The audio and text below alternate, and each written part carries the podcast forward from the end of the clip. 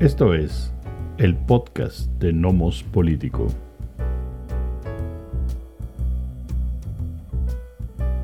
Episodio 12 de la temporada 2. Reflexionando sobre la reforma electoral o política en México. ¿Qué tal? Bienvenidas, bienvenidos al decimosegundo episodio del podcast de Nomos Político. Les saludan Amando Basurto y Miguel Ángel Valenzuela.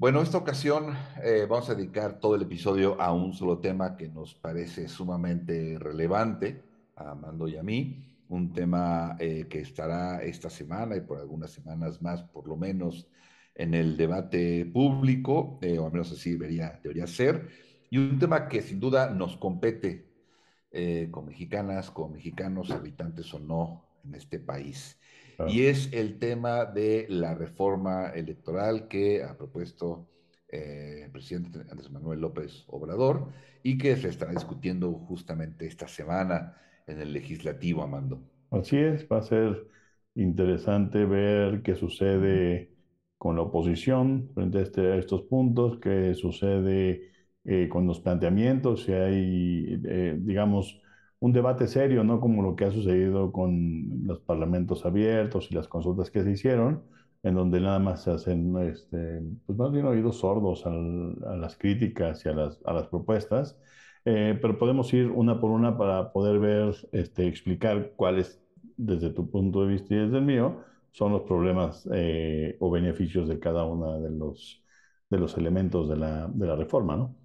Exactamente. Recordemos, bueno, que evidentemente prácticamente cada sexenio hay una propuesta de reforma electoral.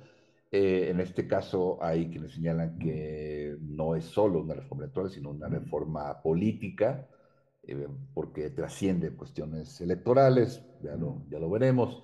Pero bueno, uno de los elementos justamente de la reforma que estamos comentando es eh, el cambio que tendría justamente el Instituto Nacional Electoral, el INE, y la idea es convertirlo en el Instituto Nacional de Elecciones y Consultas, el INEC, eh, que, pues de acuerdo a la, propuesta mencionada, pues va a ser un órgano que se va a encargar de los procesos electorales, organizar los procesos electorales eh, y las consultas, ¿no? tanto a nivel federal como a nivel estatal. Em, esa es una de las, de las propuestas, ¿no? Cuanto al, instituto como tal y a sus funciones. Es decir, centralizar, digamos, a hacerlo más responsable o responsable, digamos, de más ejercicios, comentando pues con las consultas. Ahora, algo vinculado a eso me parece muy, muy importante, es la composición justamente del instituto. Como ustedes saben, actualmente son 11 consejeros electorales y la propuesta es que sean ahora 7 consejeros electorales. Ahora, el punto, eh, me parece medular, es no tanto el número de, de consejeros, sino cómo se van a definir esos consejeros la, propuesta justamente del Ejecutivo es que eh, se haga una lista de, em, de, candidatos al Consejo del INEC y esa lista va a salir de la Cámara de Diputados, de la Cámara de Senadores, de la Suprema Corte y del Ejecutivo. una, una lista de candidatos y se hará una una elección eh, popular para eh, definir justamente a los, a los consejeros. Lo mismo se hará con los miembros de la sala superior del Tribunal Electoral. Así es. Eh, a mí sí, la verdad, me, causa un poco de, de resquemor esta cuestión de abrir decisiones como esta, eh, a elecciones populares. ¿no? Por lo que entiendo en la propuesta, em, estos, eh, estas listas o estos candidatos para consejeros podrán hacer una, podrán hacer campaña, digamos, a nivel nacional para que la gente los conozca, en fin, eh, y después pues se pueda votar por ellos o por ellas, pues de manera, digamos, más, más informada, ¿no? No podrá recibir ayuda para dichas campañas de los partidos políticos. tendrán que hacer campaña por sí mismos, por sí mismas, de manera directa, con, ahora, sí que con los electores, ¿no? sin ayuda justamente de los partidos, y eso, esa es una de mis, de mis dudas. La otra es cómo llegarían a, a las listas, es decir, si los, los poderes como tal, no creo que los pongan en las listas, creo que las listas van a obedecer a la influencia, digamos, de los partidos o la presencia de los partidos en los poderes, y de ahí, bueno, pues se elaborarán las listas de acuerdo a, evidentemente, negociaciones por parte, por ejemplo, de los legisladores en la Cámara de Diputados, en la Cámara de Senadores, eh, y bueno, pues el cabildo, por, por ejemplo, con la Suprema Corte, ¿no? Claro. Eh, y bueno, eh, por un lado, esa es la, propuesta el, en cuanto a las, las funciones bueno, del instituto. Bueno, la, sí, la, conformación primero, sí, la, lo más importante de la conformación, como tú lo planteas, es el asunto de la elección ¿no? de los consejeros. es, em, nuestro sistema ha sido muy complejo en la manera en cómo se ha eh, eh, llevado a cabo eh, las modificaciones al sistema electoral, em, pero ha funcionado. Yo, mi opinión es que sí ha funcionado. El IFE y el INE funcionaron con todos sus problemas, ¿no? Habidos y por haber y críticas se les puede hacer.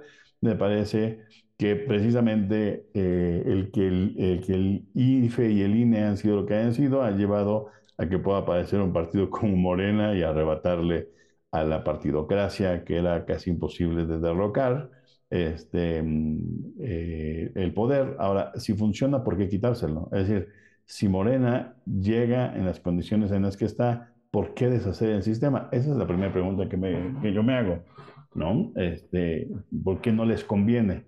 Es nada más un berrinche con respecto a las personalidades que están hoy, ¿no?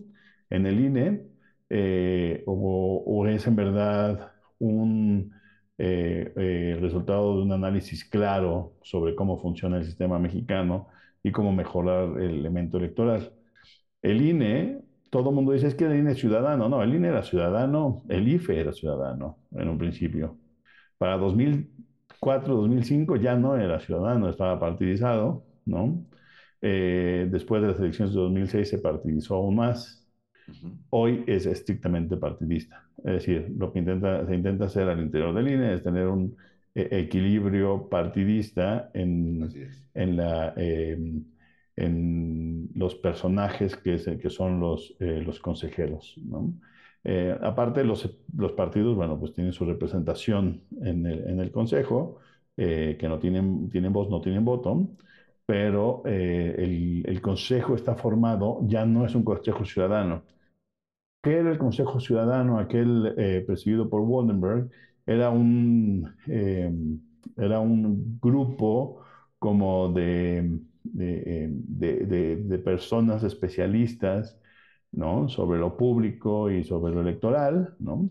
que parecían no tener como vista de partido, sino un asunto de atraer hacia la ciudadanía eso que parecía estar controlado específicamente por eh, el PRI a través de la presidencia y de la Secretaría de Gobernación. ¿vale? Así es. Entonces, la idea fue descentralizarlo, eh, eh, ciudadanizarlo, crear formas más benévolas para la oposición y para las posiciones pequeñas para que puedan participar en, el, en, el, proceso. Y la otra es garantizar la limpieza de las, de las elecciones. ¿no? Me parece que el INE sigue haciendo eso, pero el INE ha crecido demasiado. El INE ya es una centralización que se realizó en la administración de Peña Nieto. Se cambiaron, se crearon los soples, ¿no? que dependen de todos modos totalmente del, del, INE. Eh, um, y ahora eh, la, intención de, elegir a los, a los eh, consejeros, me parece que yo también tengo un problema con ello, aunque regresamos a este tema que hemos tocado aquí en el, en el podcast otras veces, ¿no? Es decir, si somos democráticos y creemos que la voluntad eh, eh, popular expresada no necesariamente en las masas, en las calles, en las turbas, sino a partir de una forma institucional electoral, es una buena forma de expresar, de, ser expresada, de ser tomada en cuenta, pues ¿por qué no elegir a los eh, consejeros? ¿no? Me parece que esa es la lógica detrás de, de, esto, es decir, el pueblo bueno puede elegir muy bien a los... Al menos este, la lógica argumentativa. Claro, la lógica argumentativa, por supuesto. El asunto es, quien tiene mayor capacidad política al interior del Congreso va a ser quien va a controlar las nominaciones. Eh, también quien tiene mayor fuerza y arrastre político en el país va a tener capacidad de, eh, digamos, de participar de manera más importante, de decidir quiénes van a ser los consejeros. Y entonces se va a hiperpartidizar en vez de mantener un equilibrio. Entonces vamos de mal en peor, de la ciudadanización a la partidización, a la que yo llamaría hiperpartidización del Consejo, me parece mala idea. Ahora, eh, suena muy bonito decir, ay, es que está muy mal, pues sí, pero ¿cuál es la otra opción? Pues la otra opción es encontrar un grupo de notables como aquellos que dirigió Goldenberg, ¿dónde? No existen ya. ¿De dónde van a sacar ese grupo de notables para ciudadanizar de nuevo al INE si esa es la propuesta? Porque hoy no sirve. El INE no es, no es ciudadanizado, el, el INE está partidizado. ¿no? Eh, y se ha partidizado porque los consejeros, incluyendo el consejero presidente, han tomado, eh, eh, digamos, posiciones, políticas. y la otra es porque desde diferentes trincheras se les ha atacado y ellos han contestado políticamente. ¿no? Esa es la primera sensación que creo que estamos de acuerdo. la elección popular de los consejeros parece ser no necesariamente una buena idea. Si estamos, no sé si estamos de acuerdo en eso. Hay una, una pregunta, Mando, es algo muy, muy importante. Eh, ¿Tú crees que pueda existir un, consejero o, consejeros electorales sin posturas políticas? No. No creo que pueda. No, no, es, un asunto de que los, consejeros no tengan posturas políticas. Es, un, es, es el, eh, la capacidad de un consejero de actuar sin que influyan su postura personal política en sus decisiones como consejero, ¿no? Que ese era ese, ese grupo de notables, ¿no? Que también sucedió con la creación, por ejemplo, del IFAI, ¿no? O sea, tomas un grupo de notables, de ciudadanos que ciudadanizan y después ya no está ciudadanizado, es una vil burocracia externa que intenta garantizar pues unos derechos y demás, pero en realidad ya no es ese elemento ciudadano importante, digamos, más, más o menos neutral, ¿no? Eh, no, no, que, no, no, que no tengan posición, como tú dices, más bien que sean capaces de distinguir entre su posición personal y su, y su, y su función como consejeros, que yo aquí no veo a este INE, yo no lo veo así. Yo, yo, yo veo los choques directos de, este, de, de, de, digamos, de racionamientos completamente ideológicos con ellos, ¿no? ¿Cómo lo ves? Sí, lo que yo no sé es, es mi postura personal, yo no sé si sea posible o hasta qué punto sea posible que una persona eh, en cualquier función, digamos, del, del, espacio público o como consejero o consejera electoral, realmente pueda actuar al margen de sus convicciones políticas, de sus ideas políticas, no sé qué tanto puede hacerlo. Eh, no sé, o sea, tengo, tengo muchas dudas, no creo mucho en la no creo mucho en la imparcialidad, creo que hasta eh, más o menos creo que cargas los dados hacia un, hacia un lugar por tu simpatía o tu aversión política. Más me, me parece que, dado que en la sociedad se ha, eh, se ha eh, profundizado esa animalversión, la cual hemos hablado bastante, creo que lo que se ha profundizado, en consecuencia, los órganos eh, políticos, caso electoral, eh, ha sido víctima o escenario de esa misma animadversión del ámbito de lo político. No sé si es que antes eran más ciudadanos o no, más responsables o no. Eh, creo que también era otro escenario político. Así es. entonces, de entrada, yo sí dudo, ¿no? vamos, con esto que quiero decir, que yo creo más en el equilibrio que en la buena voluntad de los consejeros. Ok, pero a ver, eh, a ver, concediendo eso, porque estoy de, de acuerdo. Primero, eh, que, que es un asunto de contexto, ¿no? La ciudadanización del IFE se dio a partir de nombrar gente que podían moverse independientemente del sistema y que no eran necesariamente este, especialmente izquierdosos en términos de que no eran perredistas, ¿sabes? así es. Eh, era, era parte de la lógica, es decir, el equilibrio se daba entre no, no son antisistema, digamos, Sí, de esa, de esa forma, son antisistema, están en contra de las formas como está funcionando y entonces están, quieren limpiar las elecciones, tienen ese trabajo muy serio y por el otro lado no son, este, no, están, no, no, no son eh, puestos por panistas o perredistas, sino eran eh, un grupo selecto de personas que lo pueden hacer. Y la transición funcionó. El problema es que ah, se agotó como era la, fricción política exterior al IFE, lo modificó, lo partidizó. El INE ya es una centralización importante, ¿no? Y ahora, ahora ¿cómo le hacemos? Entonces, si, si, si, si estamos de acuerdo en, este elemento de que nadie es hoy, además, en una sociedad con la que vivimos, nos va a ser muy difícil encontrar alguien que sea más o menos equilibrado, ¿no? Autónomo, ¿no? De posición centrada, este, pues entonces, ¿cómo le hacemos? Es decir, parece mala idea la que propone este, el grupo de Morena, pero entonces si no es así, ¿cómo? ¿Cuál es, ¿Cuál es la base? ¿Cuál es el sustento de argumento para decir, esa no, mejor esta otra? O mantengámoslo como está, ¿no? yo lo mantenía. Pero, pero eso también lo participa. ¿eh? Lo que la gente no Sí, entiende es que el sí, INE, en cuanto se vuelva a organizar, en cuanto se elijan nuevos este, consejeros, también van a estar partidizados. Por, supuesto, Y ante la hegemonía de, de Morena, pues más o menos entendemos lo que le va a pasar al INE. Y entonces va a ser estar en manos directas de Morena, no va a haber participación ciudadana. ¿Sí me explico? No que la participación sea ciudadana sea necesariamente buena aquí, pero esas nos quedan de dos. O lo decide la cúpula políticas de los partidos hoy, o se le pregunta a la gente si está de acuerdo con los que están proponiendo la cúpula.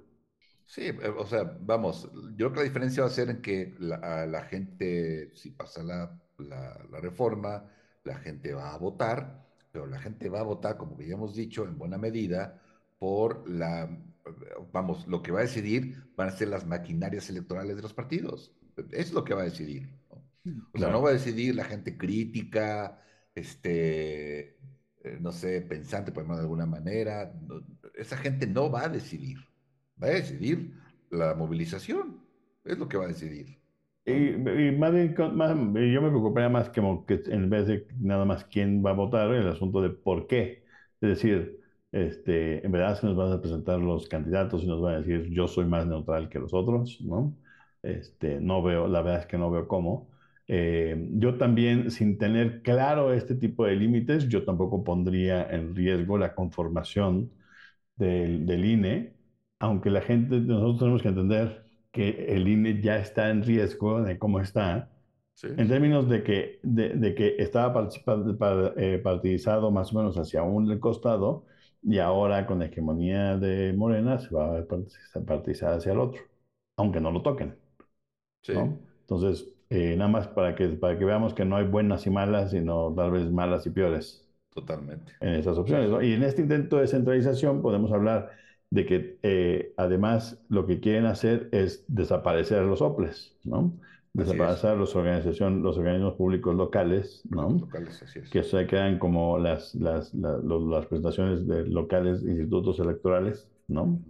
Eh, de los estatales y centralizar todo. Ahí yo no entiendo cómo lo van a hacer, no sé cómo lo ves tú, pero yo no sé cómo lo van a hacer alguien que se ha dedicado tanto tiempo a trabajar en, en términos electorales como el señor López Obrador debiera de entender, ¿no? A mí me tocó participar en un distrito, el nivel de trabajo que implica, ¿no? Lidiar con una elección, ¿no?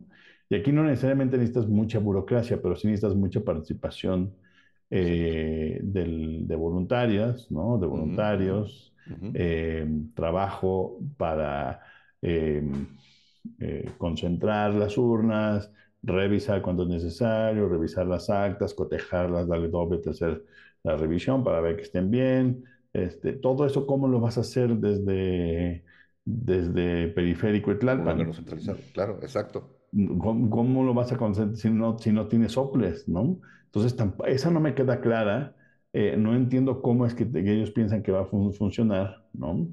Este, y, también te quieren hacer deshacer de los tribunales electorales locales y federalizarlos a un tribunal que, para no regresar al mismo punto anterior, que también va a ser un problema que los eh, jueces sean magistrados electorales, sean electos popularmente, pues no es necesariamente buena idea. Aunque efectivamente, en ese sentido es mucho más fácil, porque no puede ser cualquiera, tendría que ser este, un jurista, eh, abogado, juez, más con experiencia, el, el, ámbito, sí. Así es, el perfil tendría que ser más claramente delimitado, el de los que en términos de consejeros no creo. ¿No? No.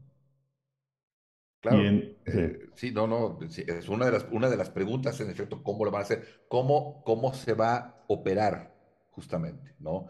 Del centro, porque en efecto hace falta un, tal cual, una estructura, ¿no? Que opere, que, que, que, opere digamos, ¿no? Eh, en la cancha, en los estados, en las ciudades, eso es lo que hace falta. Entonces, ¿cómo lo van a hacer del centro? No, no sé.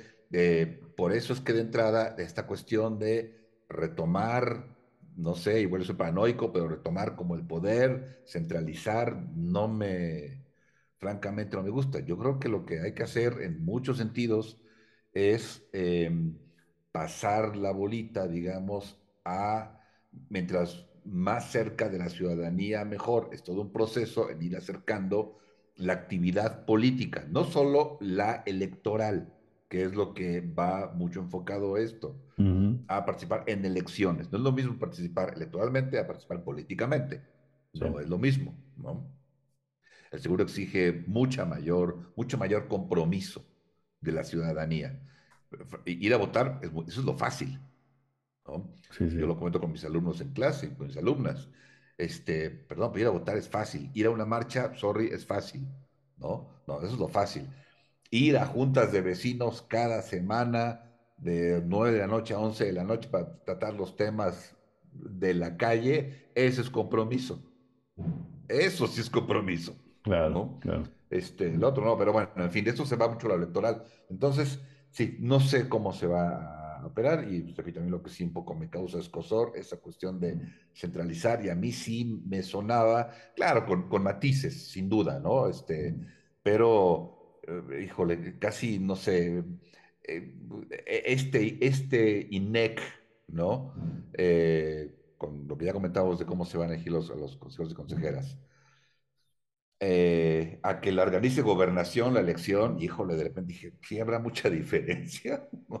Este, obviamente la hay, ¿no? Por supuesto. Sí, pero, pero la reforma un poco tiende a llevar un poco más cercano a gobernación la elección. Entonces, habría que evitarlo porque de venimos, pero uno no puede entender como un grupo cercano a López Obrador que viene de una lucha en contra de que las elecciones las lleve el este, gobernación, llegue, regresemos a ese punto. Ahora, puede ser que sea uno de los negociables, pero no tengo idea, no, no tenemos muy claro hoy qué está sucediendo. A mí lo que me preocupa es otro tipo de cosas. Por ejemplo, el INE, ¿por qué no lo modificamos en otras cosas? Por ejemplo, el INE organiza, eh, tiene, como, tendría como dos funciones principales. Una es garantizar el acceso y la limpieza de las elecciones, ¿no? Y, dos, eh, y por lo tanto llevar toda la parte operativa de la elección. Y dos, eh, asegurarse de que los partidos cumplan en tiempo y forma con lo que, este, con lo que establece la ley, ¿no? Para mantener registros y demás el INE se ha vuelto el fiscalizador y me parece que ahí es un problema. El INE se ha vuelto un monstruo porque como el sistema es monstruoso, tenemos muchos partidos, que no está mal, pero hay mucho dinero involucrado, se les da mucho dinero desde, el ámbito público, se requiere mucha fiscalización, ¿no? Además, con, el, con la entrada del dinero este, desde el crimen organizado, ahora requiere mucho más intento de fiscalización. ¿Y por qué la gente línea hace la fiscalización? ¿Por qué no tenemos un, un otro órgano descentralizado o centralizado, no importa, que fiscalice? Es decir, que nada más se dedique a eso, a decir, a decir, a ver, este partido se pasó, este no se pasó, este está queriendo regresar dinero, no puede, ¿no? Pero también que fiscalice y que no resuelva, como las fiscalías. Eh, ellos investigan y le dan tanto el, tanto el INE como este instrumento que estoy diciendo que deberíamos hacer, se le da al tribunal y le dice, aquí está el caso, mira, ahora decídelo, ¿no? Tú ya nada más decide, te estoy dando todas las pruebas de lo que sucedió con este partido, con este candidato o candidata, ¿no? Y entonces decide, que no decide el INE, que el INE no, no imponga este, multas, porque el INE, quien tendría que imponer las multas son los, son, este, son los jueces electorales. Entonces me parece que hay un problema, el INE la gente que lo defiende ¿eh? no, no, no está viendo este elemento del, del, crecimiento globo, ¿no? Entre un INE, que era esas dos cosas que decía yo originalmente, más el gran fiscalizador, entonces maneja todo el dinero, después tiene que fiscalizar todos los espacios de, de comunicación que se tienen y después tiene que, tiene que decidir y tiene que imponer multas, cuando en realidad el juicio sobre si la multa es correcta y a, y, a, qué, tipo de multa tendría que hacerse, tendría que ser una instancia distinta, una instancia judicial. ¿Por qué el INE lo hace? Pues porque nos equivocamos en algún momento y como, que, como el IFE funcionó muy bien y su transición al INE, digamos, no fue tan grave, pues parecía que nada más había que aumentarle y aumentarle y aumentarle y aumentarle funciones. Me parece que eso sí que hacerlo. Y yo lo que creo es que habría que hacer una fiscalizadora electoral en México. Ahora, esto cambia un poco con el siguiente punto este, que es el asunto de los recursos, ¿no? Si quieres entrar al asunto de, lo que están proponiendo. La propuesta establece que se va a bueno, se, propone pues retirar los eh, recursos públicos a los partidos políticos eh, en lo que respecta a la, digamos, el accionar o las actividades cotidianas de los partidos. Se va a mantener la, los recursos públicos en términos de las campañas eso se va a mantener. ¿no? Lo otro se pretende que se elimine. O sea, la idea en general, digamos, de la, de la, de la propuesta, de la reforma electoral, es hacer la democracia más segura, que no, eh, que no haya fraudes, vamos a ver, más barata, es la otra, y justamente por eso es que se propone eliminar ese dinero de partidos políticos. La idea es que obtengan los recursos eh, cada partido político, que obtenga los recursos, pues con eh, cuotas de los, de los militantes, eh, en fin, no sé, con actividades que puedan llevar a cabo los partidos para obtener recursos, ¿no? Eh, pero es parte importante de lo que se quiere hacer, ¿no? Quitar ese dinero a los partidos y que sea únicamente para campañas electorales. Y, yo creo que ahí tiene sentido, porque a diferencia de muchos otros sistemas políticos en el mundo, México mantiene eh, partidos políticos, eh, eh, digamos, permanentes, ¿no? Son una estructura burocrática grande que se mantiene y que no nada más actúa en tiempos de elecciones. En muchos países los, los partidos prácticamente se desvanecen, ¿sí? quedan una estructura mínima, básica, y cada vez que hay elecciones locales, estatales, federales, se activan ¿no? se reactivan y operan con dinero público, ¿no? Entonces, me parece que, que, sí puede ser importante, sería interesante ver cuáles son las fórmulas que están proponiendo. Eh, en México tenemos un vicio espantoso, ¿no? De, de, darle más dinero a quien más gana las elecciones, pero es una tontería. Lo que garantizas es la desigualdad. El partido A ganó 60%, el partido B 20%, a dar proporcionalmente en dinero. Pues el partido B está condenado a seguir ganando 20 o 25% porque le diste menos dinero, garantiza la desigualdad. Si tú a cada partido le dices, ok, ya te acabaste tu dinero, fue la elección, muy bien. Siguiente elección, tu, el dinero público que te toca es tanto, a todos los partidos por igual. Y traten de ganar la mayor cantidad de votos con la misma cantidad de dinero público. Sí. ¿Eh? Porque es una verdadera torpeza el asunto de pensar que le tienes que dar, ¿por qué le tendrías que dar más dinero al que más ganó? Ya ganó, Además, el que más gana tiene acceso, es decir, eh, la, gente que es a recursos, ¿no? Porque eh, no solo los militantes y aquellos que, que obtienen posiciones eh, políticas, ¿no? Legislativas, ejecutivas, donan parte a su, al partido, lo cual es legal y está bien, ¿no? Pero entonces, mientras más ganas, más dinero te da el erario público y más acceso tienes a, dinero. No Así tiene ningún sentido. Cualquiera con dos dedos de frente entendería que ese- esa fórmula estaba mal. No entiendo cómo es que llegó ahí y cómo es que sobrevive. Ese tipo de cosas sí habría que deshacernos de ellas. Entonces nos tendría que salir más barata, sí. Tendría que ser eh, más barato eh, realizar campañas políticas eh, pero más allá de que el, dinero no sea mucho menos lo que se le dé a los partidos, que sea para elecciones y no para mantener una burocracia que, a la cual se sostiene, ¿no? Este, eh, edificios, nóminas y demás, que se mantienen durante todo el tiempo, aunque no haya elecciones. Pues son partidos políticos, no instituciones, yo no son institutos este, eh, autónomos, ¿no? De- de, este, de- pero no, pero no puede ser sostenido de esa manera. Entonces me parece que esa idea no está mal, nada más No, habría no, que para ver nada. bien cuál es la manera en cómo están poniendo sobre la mesa. Es decir, los numeritos, me refiero. Claro, sí, porque no es solo, yo creo, la disminución, que estoy igual completamente de acuerdo, disminuir los recursos públicos a los partidos políticos, sino una redistribución, ¿no? O sea, disminuir y redistribuir, o sea, pensar diferente la distribución de recursos, evidentemente.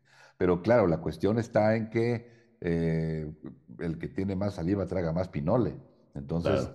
eh, al igual que, o sea, yo creo que parte de la respuesta de lo que preguntabas hace rato de López Obrador y cómo llegó a eso cuando peleaba contra eh, que gobernaciones y las elecciones, pues es que una cosa es ser eh, oposición, otra cosa es ser gobierno, Mm, Sí, ¿no? mm, sí, Evidentemente. Entonces creo que mucho es lo que preocupa, que mucho parece que apunta hacia allá. O sea, apunta a no, no evitar los fraudes, creo que apunta a tener un control importante o un margen de maniobra importante en los procesos electorales desde el claro. partido, que, que es lo que, lo que preocupa, ¿no? Entonces acá es algo muy similar, es decir, em, man- man- con esa lógica que tú comentabas de los recursos, claro, el partido dominante, hoy Morena, pues garantiza en buena medida seguir siendo el partido dominante, porque de ahí, de la obtención de recursos, es que mantiene su dominio, ¿por qué? Porque amplía su operación política, amplía la capacidad de operar políticamente eh, y electoralmente. Entonces, pues, pues parece que va hacia allá, o sea, un partido, pues sí con recursos, pero con miembros más que militantes como el PAN, se, se vería en algunos problemas, ¿no? Claro. Para competir en términos económicos. Y, y, y lo otro es que abres la puerta para que los partidos estos tengan que usar formas a veces que, rayan en lo ilegal, digamos, para conseguir dinero y, y cómo, cómo utilizarlo, ¿no? Cosa que además muy probablemente ya esté sucediendo. Y según sí. los Guacamaya Leaks, ya está sucediendo, ¿no? Sí, pero a mí, a mí se me hace que eso ya tiene mucho tiempo. Es decir, el Exacto. asunto de, de usos, eh, Claro. como- no, no, no, del- no que vengan del crimen organizado, ¿no? Sí, sí, Sino, sí, sino dinero que llega por la puerta de atrás. claro. Yo creo que eso ha sucedido todo el tiempo. ¿no? Dinero legal. Uno, eh, o o sea, de que no legalmente habido. proviene, no proviene, perdón. Sí, pues nada más desviado. Nada más desviado. exacto, ¿no? exacto, o sea, sí, este, no hay que ser, no hay, no hay, no hay que tener una bolita mágica para, para acordarse Sí. del Pemex Gate, ¿no? O sea, Así es muy es. obvio que de, no, es, ni, no es desde el año 2000, es desde De los antes. amigos de Fox, de Eh, todo, eh, todo exacto. eso. O sea, siempre, Sí. siempre ha habido este asunto de, de- del dinero, ¿no? Y entonces habría que, habría que encontrar una forma de fiscalizar. Pero si Sí. quien está al tanto de la, de la operación y de revisar legalmente a los partidos está a cargo de su, de, de- de- por eso digo yo, de su fiscalización en términos de dinero, pues no les alcanza. Y entonces piden billones y billones de pesos, por supuesto, ¿cómo, no- les va? No hay, no hay dinero que alcance para hacer la operación que tienen que hacer. Ahora, el- mientras hagas más monstruosos los partidos políticos con mucho dinero, más tienes que fiscalizar. Redúceles la cantidad de dinero que tienen, hazlo igualitario, todo mundo la misma cantidad para, tipo- para eh, ciertas elecciones, es decir, para, para elecciones municipales es tanta lana, para, para federales es tanto, tanto dinero, así tú puedes ir, ¿no?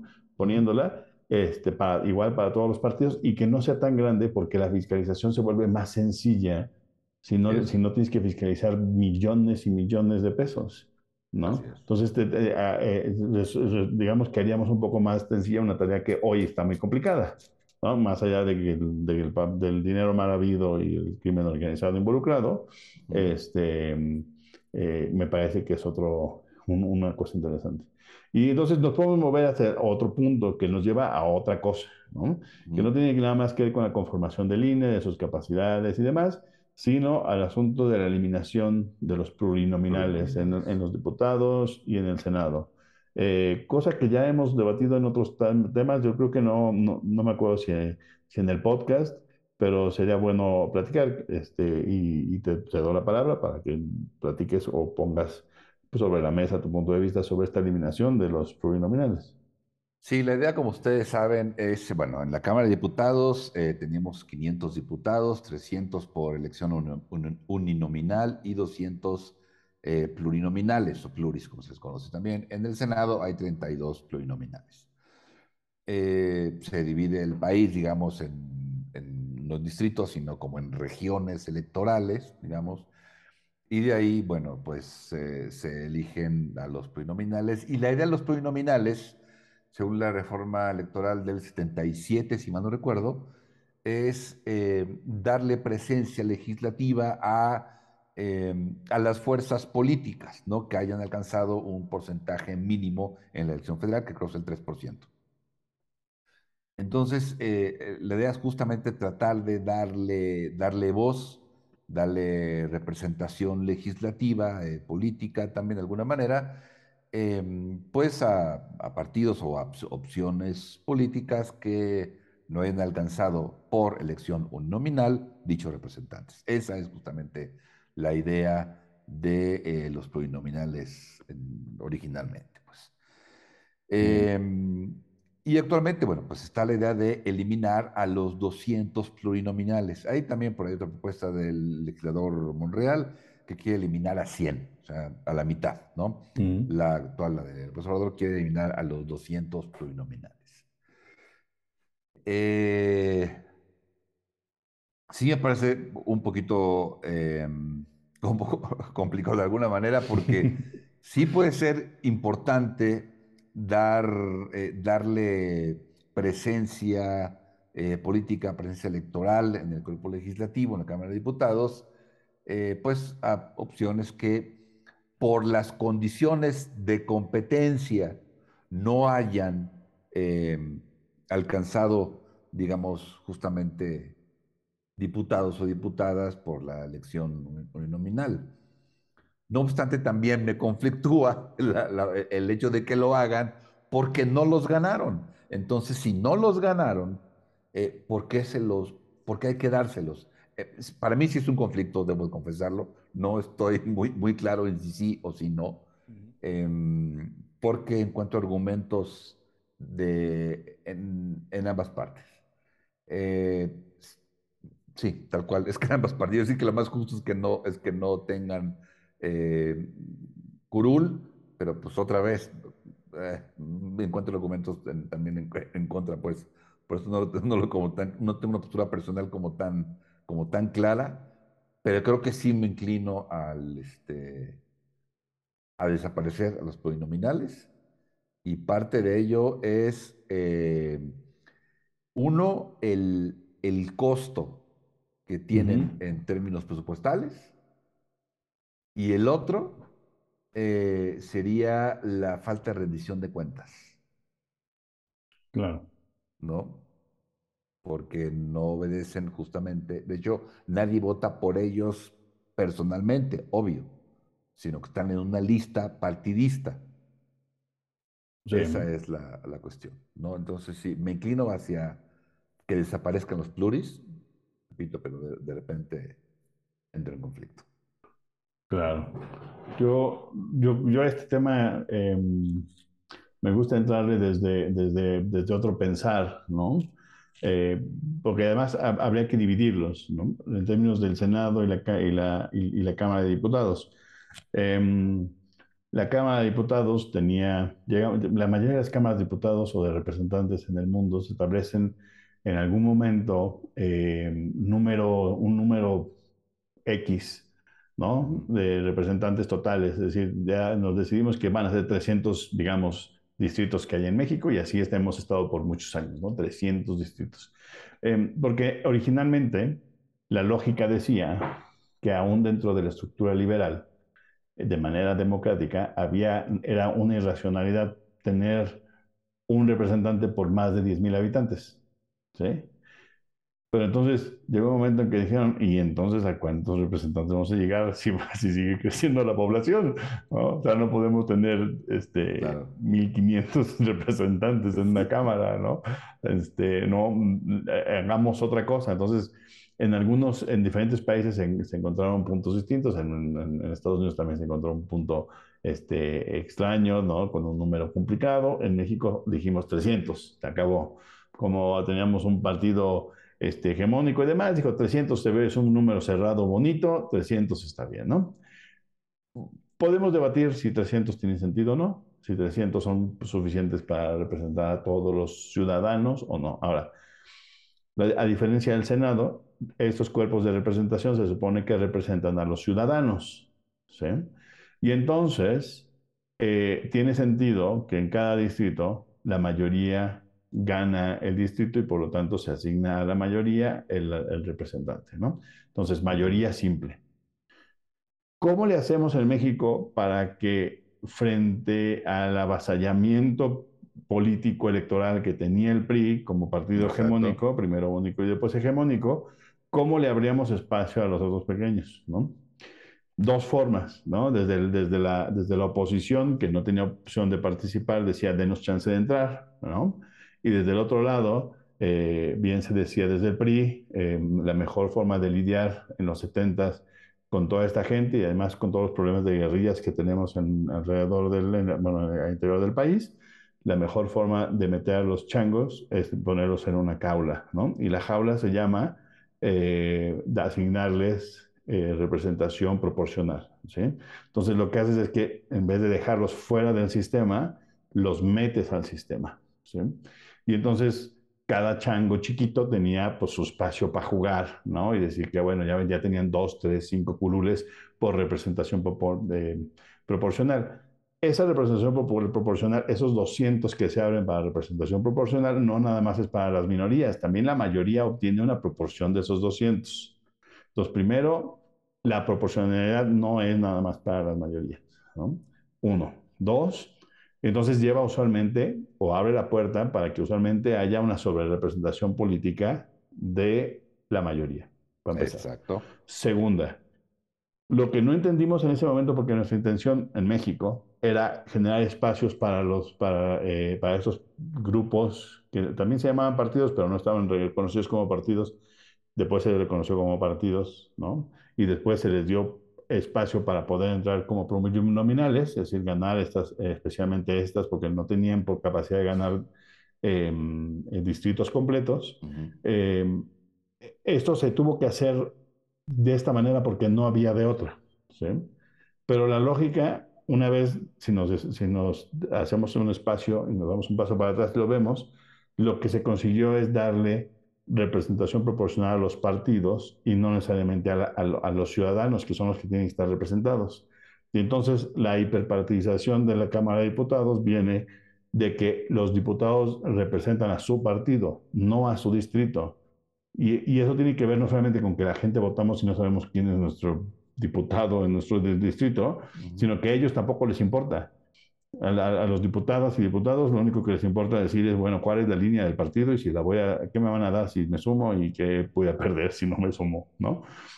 Entonces, no es cierto que sea más democrático, es más partidista, más partidocrático uh -huh. el seguir manteniendo este, estos sistemas, porque lo que tú, como, como bien dices, la representación proporcional lo que da es acceso a los partidos, a espacios, ¿sí? Pero los partidos no representan el universo ni la probabilidad de los ciudadanos. Es una reducción. Entonces la pregunta es, ¿funciona o no? Entonces yo creo que, yo creo que eh, estos eh, los, los, partidos, eh, perdón, la representación proporcional partidista no necesariamente funciona. Pero yo sí haría, yo sí diría, bueno, más allá de esta lógica ¿no? teórica sobre cuál, quién representa a quién y cómo es que se hace, diría, ¿cuál es el daño que se le haría en, se haría, se haría en México si redujéramos a 300 uninominales eh, nuestro, nuestra Cámara de Diputados y ver cómo funciona, ¿no? Es decir, también teóricamente, ¿no? Hacer una idea, a ver, así quedaría el sistema. Hay, hay, hay sobre representación de alguien, ¿no? Si hay sobre representación mayúscula, ¿no? Entonces habría que encontrar una manera, tal vez reduciéndola, como este otro proyecto, ¿no? Que decías que, que trae Monreal, que es de no deshacerse de 200, sino deshacerse de 100, ¿no? Este, para hacerlo. Yo no creo que sea un asunto, no todo tiene que ser un asunto de ahorrarse dinero, tiene que ser con un asunto de lógica política, ¿no? Porque también hay una sobre representación de las minorías a partir del uso de, la, eh, de las diputaciones proporcionales. Entonces, hasta ahí es de diputados. Rápido a lo de senadores. El Senado es representación por Estado. ¿no? Desde que copiamos, mal copiamos la Constitución estadounidense en 1824, lo copiamos con dos senadores. ¿sí? ¿Por qué dos senadores? Pues, no sé, porque los estadounidenses lo pusieron así y ya, ¿no? por algo de ser. a, se les ocurrió, son muy inteligentes, se les ocurrió, ¿no? Así, hay que copiarlo. Dos senadores, en Estados, la Constitución estadounidense desde el principio no, es, no viene con una enmienda, desde el principio dice que los senadores se tienen que formar, que, que establecer desde el principio en tres clases. En tercios. Así es, para poder ser electo en tercios cada dos años. ¿sí? Es decir, los primeros senadores que hubo al principio, después del establecimiento de la Constitución estadounidense, sabían que un grupo iba a durar dos años y iba a tener que ir a reelección, a intentar reelección inmediatamente dos años. Y otros a los cuatro, otros a los seis, y entonces empiezas el ciclo. ¿sí? Entonces te pertenecías a clase 1, clase 2, clase 3 y hay elecciones. ¿sí? Eh, ¿Qué es lo que permite? Cuando hay eh, eh, elección de una clase, usualmente mm, mm, hay un, hay un senador electo de muchos estados, pero no se repite, no son los dos de un estado ¿sí? Una clase no incluye a dos de un, solo estado, para evitar dejar un estado en la posibilidad de que algo pase en las elecciones y haya un problema con, con, quien se elige, ¿sí? Entonces, por eso son dos, porque nunca el estado puede quedarse sin representación, en una lógica en la que se hace en los Estados Unidos. En México fue una copia, es una barra basada, nunca lo pensamos, pero tampoco tenemos un sistema federal serio, es decir, nuestro, nuestro sistema federal es una división política arbitraria, no es la unión de estados eh, independientes primero y, autónomos después, cuando se, incluyen en la federación. lo nuestro es una vil administración, vil eh, división administrativo-política de un territorio enorme que no sabíamos cómo administrar. Eh, son dos. Y entonces creímos, de manera muy inteligente, tampoco lo entiendo cómo, que dar representación proporcional a los estados, lo cual no tiene sentido porque la idea del Senado es que dé representación del Estado de manera unitaria, había que dar representación proporcional. Entonces tenemos dos, dos senadores por cada Estado. Y después, entonces ya tenemos 64, ¿no? Y después 32 que se asignan a la primera, a la primera minoría, o sea, al que segundo lugar en la elección. Y después 32 en representación proporcional mediante una lista ¿no? nacional. Eh, es un problema porque nada más es como Chile, Mole y Pozole, otro tipo de Cámara de Diputados ahora en el Senado, ya no representan a los estados. ¿no? El, senador de Michoacán no representa al estado de Michoacán porque es muy, difícil representar a un estado de Michoacán porque no existe. Tendría que representar a los michoacanos, pero los michoacanos los representan sus diputados en sus distritos, entonces es medio difícil, es medio falso esa idea de que a quién representan. Aún así, hay representantes de los estados. Y antes, me parece que hasta 1867, bueno, queda claro que en 1867 la verdadera, lo que yo considero la verdadera más importante constitución que ha tenido México, se deshizo del Senado, porque era una tontería, era una duplicación de representación popular que tenía un, que venía de una explicación básica específica, histórica en Estados Unidos y que nosotros no tendríamos que haber nada más copiado. Y el vicepresidente, ¿no? Si no recuerdo. Sí, claro, claro. La, se revive por unos años con Porfirio Díaz, este, y, el, elimina Y el Senado se, se, retoma luego, porque hay muchos problemas, hay, me parece que no me acuerdo si es Colima, Nayarit, este, eh, hay ciertos eh, problemas al interior y de control, y entonces los liberales tratan de pues, restablecer el Senado más o menos rápido porque no pueden controlar el problema político pero no porque hay una idea, un, un, un, pensamiento político detrás de ello, decir, miren, es que la representación popular funciona así y entonces necesitamos un Senado. No, simplemente se estableció, ¿no? Este, sin pensarlo, con dos, porque no dos, porque no tres, porque no siete, no, bueno, pues dos, porque así nos, nos, nos, nos lo copiamos, ¿no? Entonces, pero además eran electos por las legislaturas, como eran los Estados, como, como eran los Estados Unidos también, hasta 1912. 1912, 1913, que se pasa la enmienda. Este, en Estados Unidos, las elecciones de los senadores eran desde las legislaturas locales porque eran representantes de los estados. Exacto. En cuanto se populariza, pues ya no representan a los estados, ya representan a la gente, pero no para eso éramos los diputados. ¿No? No importa, pues no importa, porque así somos, nos gustó la idea de popularizarlo, que la gente vote, pues, ¿no? No hay ninguna razón lógica de duplicar mi voto, porque a menos que yo sea esquizofrénico, pues no puedo pensar con, un cerebro, con una mitad del cerebro como si fuera mi representación de diputados y con el otro cerebro parte del cerebro de senadores y después me peleo y, me neutralizo uno al otro, no tiene ningún sentido. Pero bueno, así, Pero así vota uno, o sea, uno vota morena en la ciudad, en el estado y uno vota, bueno, en la ciudad y uno vota, vota PAN en, este, en el estado y uno vota PRI en la presidencia. Claro, pero puedes votar, pero puedes votar por el PAN en el, en el eh, en la diputados, para en el, por el PRI en la presidencia y por Morena en, en tu este sí, claro. en la, de, en la ya no delegación, ¿no? En la alcaldía, alcaldía. ¿no? Y así lo puedes seguir haciendo, pero no necesitas doble representación eh, este, popular eh, eh, federal. Dos cámaras. Hay dos cámaras, porque bien saben todos los liberales de, de, Abolengo, no los liberalitos ahí que dicen barbaridades, los liberales de Abolengo todos están de acuerdo.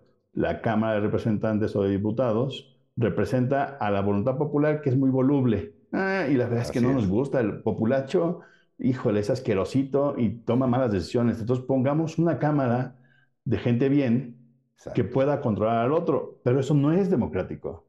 ¿Por qué tendríamos que imponer una voluntad popular sobre la otra? ¿No? Ahora, yo puedo estar de acuerdo. Qué terrible que la gente tome la decisión en la Cámara de Diputados. Pues sí, pues entonces, entonces hagamos algo para que la gente vote de manera más, eh, más razonada, con mejores elementos, en lugar de imponerle una estructura encima que supone que es otra representación popular, que no tiene mucho sentido. ¿no? Entonces, ese es el problema que yo veo con este tipo de, de opciones. Y yo creo que la Cámara de Senadores, lo mínimo que puede suceder es que les tengan que quitar todo tipo de representación este, proporcional, que sea una representación estatal, este, que sea uno, un senador por estado. Si son dos, tendrían que estar electos como en Estados Unidos un poco, en algún desfase que, que permita que, que, tenga, que le dé sentido a que sean dos para que uno siempre, siempre se mantenga en la posición, ¿no? Encontrar una forma. En la de diputados, pues la otra, el otro elemento que decía yo que tiene que ver con, con, con cómo no desfasar el sistema ahora y darle, entregárselo ahora completo a Moreno, Morena, aunque con la representación proporcional también se le entrega a Morena, eso es lo que también hay que entender. No es que uno resuelva el otro, decir, ay, vamos a quitarse la Morena, vamos a quitar, no, no funciona. Este, de hecho, hay, desde la oposición se quejan de que hay una sobrerepresentación de Morena. Pues sí, porque hay representantes proporcionales. Quiten los representantes proporcionales. Ah, no, entonces yo me quedo con muy poquitos. Uh, carajo, no te gusta ninguna opción. Exacto. Y así, yo creo que más o menos en eso estamos atorados. No sé si van a poder resolverlo. Sí, habrá que ver las discusiones en el Congreso, ¿no? Habrá que ver posicionamientos, en fin, a ver. Aunque, digo, hay que leerlo para estar informados pero en buena medida, obvio, pues va a ser negociación. Claro. Es cabildeo. Evidentemente. Hay que los argumentos. Pero parte de los argumentos se han dado durante todo un año, ¿no? Y aún así, yo creo que es importante decirlo, eh, tampoco importa qué tan bueno sea el proyecto, ¿no? Sí. Este es el proyecto del presidente y yo voy a hablar pestes de él. ¿Funciona o no funciona? No sé. No tengo, o sea, mis contraargumentos son simplones, pero es del presidente. Lo vamos a de matar. Hecho, bueno, el PRI, el PRI, el PRI puso en la mesa una, una reforma que, por ejemplo, plantea eh, retomar al vicepresidente. Claro. ¿No? lo cual no tiene ningún sentido. ¿Para qué quieres un vicepresidente? ¿No? El vicepresidente en los Estados Unidos tiene dos funciones. Uno, el de ser quien se queda a cargo de la presidencia si, si desaparece el presidente por alguna manera, o sea, si se vuelve loco, se enferma demasiado grave y está incapacitado, o se muere, o lo matan, ¿no? Este, para eso era el vicepresidente. Y pero porque está creada la figura del vicepresidente a finales del siglo XVIII, en donde es muy difícil plantear la posibilidad o institucional de crear eh, eh, em, la sostenibilidad del sistema. ¿Sí? Entonces, esa era una. Y la otra es que es el voto de em, que rompe el empate en el Senado, Porque, se, porque el vicepresidente estadounidense, en este caso la vicepresidenta, es el presidente del Senado, y cuando el Senado queda empatado en votos, su voto es el decisivo. Solamente en esos casos vota él o la vicepresidente en los Estados Unidos en el Senado. Aquí no. en un primer momento, el vicepresidente de Estados Unidos, no, o sea, no era fórmula. Era ah, el que gana el presidente, en segundo lugar era el vicepresidente. Así es. Exacto. Entonces, eso le daba estabilidad, sobre todo en los primeros gobiernos, daba estabilidad. Y, después pues, dio inestabilidad y lo tuvieron que cambiar muy rápidamente. Y después dio inestabilidad y lo tuvieron que cambiar porque el señor este, Jefferson ganó Jefferson. Este, electo en los diputados y le pusieron de, vicepresidente al señor Aaron Burr y dijeron, puf, ¿qué vamos a hacer? Vamos, vamos cambiando la constitución, ¿no? Entonces por eso pues avientan el artículo de la enmienda 12 inmediatamente, ¿no? Este, pero, es, pero es interesante cómo nosotros no lo estamos pensando desde unas posiciones así. Es nada más poner un vicepresidente. No sean sonsos. Si el vicepresidente es, va en el, en la, en el mismo eh, ticket, iba a decir, en la, o sea, en la misma eh, fórmula. que el presidente, pues nada más le van a dar más, pues, más, más, este, más eh, poder al presidente, porque va a tener un voto extra en donde quiera que lo pongan. ¿Por qué le darían más? No, no, no, no, aporta absolutamente nada. Es una forma retrógrada, como el asunto de tener diputados y sus, eh, ¿cómo se les llama? Suplentes. suplentes. Los suplentes eran para que en el siglo XIX, como era muy difícil hacer la elección, bueno, pues para alguien que se siente en, el, en la curul, ¿no? Mientras organizamos algo. Pero hoy no es tan Mientras llega de Sonora el, diputado.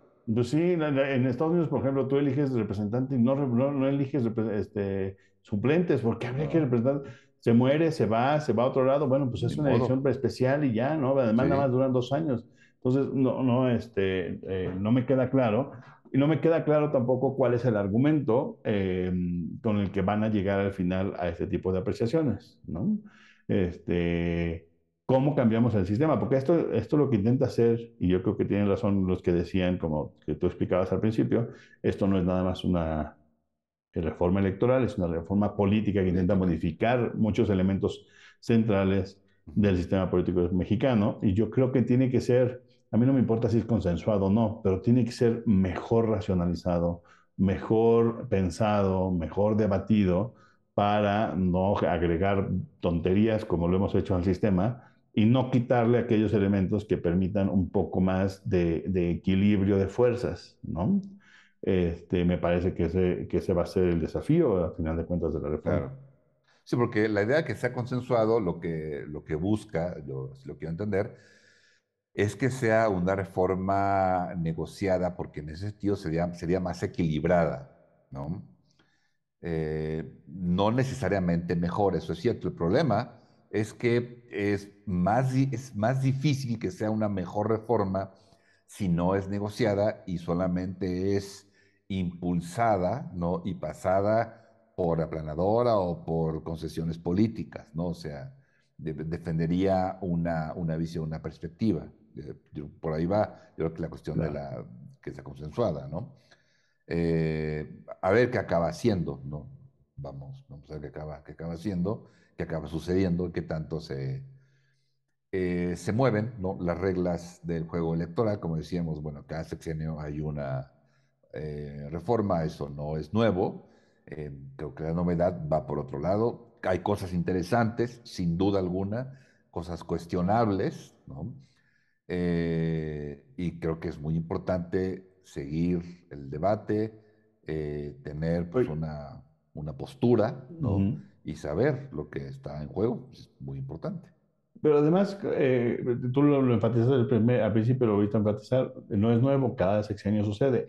Sería interesante generar un tipo de regla no escrita incluso, eh, o escrita, en donde se dijera, bueno, entendemos que las reformas se dan cada sexenio, que se, hay que hacerlas el primer año del sexenio. ¿Por qué? Porque me parece que eh, se puede utilizar el, el, aprendizaje que se tiene en ese momento y en lugar de los ánimos caldeados de los del segundo, tercero, cuarto, quinto año, ¿no? cuando ya se sacan las elecciones y donde no me importa qué tan buena sea tu reforma que propones, yo no estoy diciendo que sea buena, pero no importa qué tan buena, pues hay partidos como el PAN y MC que van a decir que no, no importa, porque el sello es decir que no, nosotros no participamos, no nos juntamos, no lo hacemos, no aceptamos lo que es el presidente ni su grupo, este, y entonces no hay espacio para un debate razonable, ¿no? Entonces, una, una regla no escrita podría ser el primer año, o pónganla cuando las cosas se vienen enfriando de la elección, ¿no? Donde venimos sentando, venimos sabiendo cuáles fueron los problemas que vivimos y cómo mejorarlo, ¿no? No se esperen al tercero, cuarto, quinto año, porque entonces las elecciones están encima Así y eso nos quita todo el espacio posible para tener medianamente una discusión decente para algo así, ¿no? Totalmente. Así es. sí, pues hay que buscar, buscar esquemas. Claro. Y bueno, alrededor de la eh, propuesta hay más temas, creo que hemos tocado los más eh, relevantes, ¿no? Está también tiempos en radio y televisión, está la propaganda gubernamental, se puede o no se puede hacer, está incluso la revocación de mandato, en fin, hay otros temas, pero creo que hemos tocado, Amando, en esta hora ya del episodio, los temas más, eh, más importantes, más relevantes, ¿no? De la propia eh, propuesta a la reforma electoral 2022. Y si te parece, pues, también podríamos hacer una invitación, es decir, quienes nos escuchan, los poquitos o millones de personas que nos escuchen, este, si alguien dice no, yo no estoy de acuerdo, yo creo que puede ser A, B, C o D, pues los invitamos, porque no los invitamos? Nos escríbanos y hacemos otro programa en cuanto podamos hacer la siguiente emisión y les invitamos a quien quiera que sea este, para debatir estos puntos, ¿no? Para ver cuál es la, la, otra visión con respecto a este tipo de modificaciones que se están proponiendo, ¿no? Totalmente, sí, encantado, sería muy interesante escucharlas, escucharlos, este, ver sus opiniones y bueno, pues eh, discutir, conversar acá con, con ustedes. Por lo pronto nos despedimos, Amando, de este decimosegundo episodio de podcast de Nomos Político. Así es, muchas gracias por su atención, que estén muy bien, hasta luego. Hasta luego.